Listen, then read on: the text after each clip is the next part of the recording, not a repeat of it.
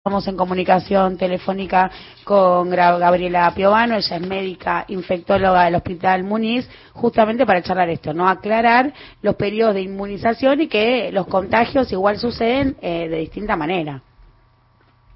Hola, buenos días, Gabriela Luciana Lesser y Sebastián Premisi, te saludamos. ¿Qué tal? Buenos días. Bueno, gracias por llamarme. Sí, bueno, nosotros habíamos hablado de que la efectividad, salvo ahora que Pfizer está diciendo que cada dosis es una inmunización para la vacuna de ellos. Eh, nosotros, inclusive cuando empezamos a, especular sobre las vacunas, más de un 60% de eficacia era, era una buena noticia. Así que que la Sputnik tenga un 92%, bueno, también lo sigue siendo. Y entonces nos queda un porcentaje, un grupo minoritario de gente que se puede seguir contagiando y, digamos, porque se transmite, digamos, perdón, eh, poderlo transmitir, ¿no es cierto?, poderlo contagiar. Pero bueno, la buena noticia es que no han registrado enfermedad grave, ¿no es cierto? Quiere decir que el presidente va a tener una molestia por ahí más importante que la enfermedad leve, pero no va a evolucionar a, una enfermedad grave. Podemos hacer eh, una similitud con lo que es la vacuna de la varicela, por ejemplo, que se le da a los niños, ¿no? Y que pueden tener varicela igual, pero mucho, muchísimo más leve. Claro, sí, bueno, la de la tuberculosis, la BCG, también tiene esa...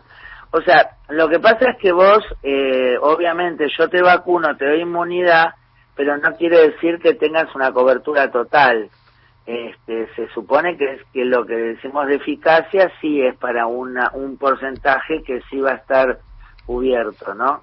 Y después, bueno, no, no se ha registrado con la Sputnik todavía, pero también siempre nos va a quedar, si seguimos circulando, la posibilidad de que las nuevas variantes no, no puedan ser cubiertas por las, por las eh, vacunas, ¿no? Entonces, para que quede claro, Gabriela, por un lado, obviamente, seguir manteniendo, aún vacunado, las, las medidas eh, sanitarias que cada uno de nosotros podemos llevar adelante. Digo, te lo pregunto si efectivamente hay que hacerlo. Y lo otro, digo, la, la campaña de vacunación lo que busca es no saturar el sistema sanitario, es decir, no, que no se agraven los cuadros, cosa de que se pueda dar respuesta. Exactamente, por eso también en este momento que todo el mundo cerró, y Argentina se puede dar, entre comillas, el lujo de pasar estas festividades abierto, es porque justamente no está en este momento saturando el sistema por todo el trabajo que se hizo, ¿no es cierto?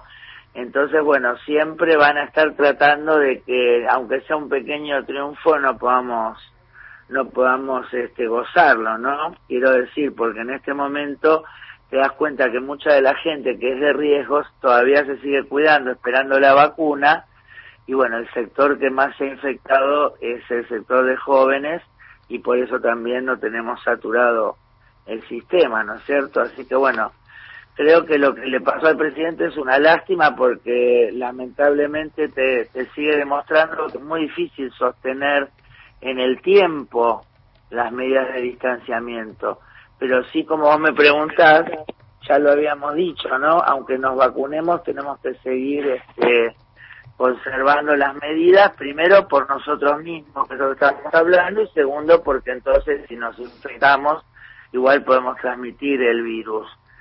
Y, y la idea, digamos, es proteger a los grupos de riesgo y en un y en un tiempo mucho más prolongado, por supuesto, llegar a la inmunidad de rebaño, o sea, que la mayoría de la gente que esté vacunada y bueno, de esa forma ir este, desterrando la circulación. Eso, eso es un objetivo a un año, un año y pico más adelante, ¿no? A extremar los cuidados. Entonces, lo explicaste muy bien, Gabriela, Gabriela Piovano, médica infectóloga del Hospital Muñoz.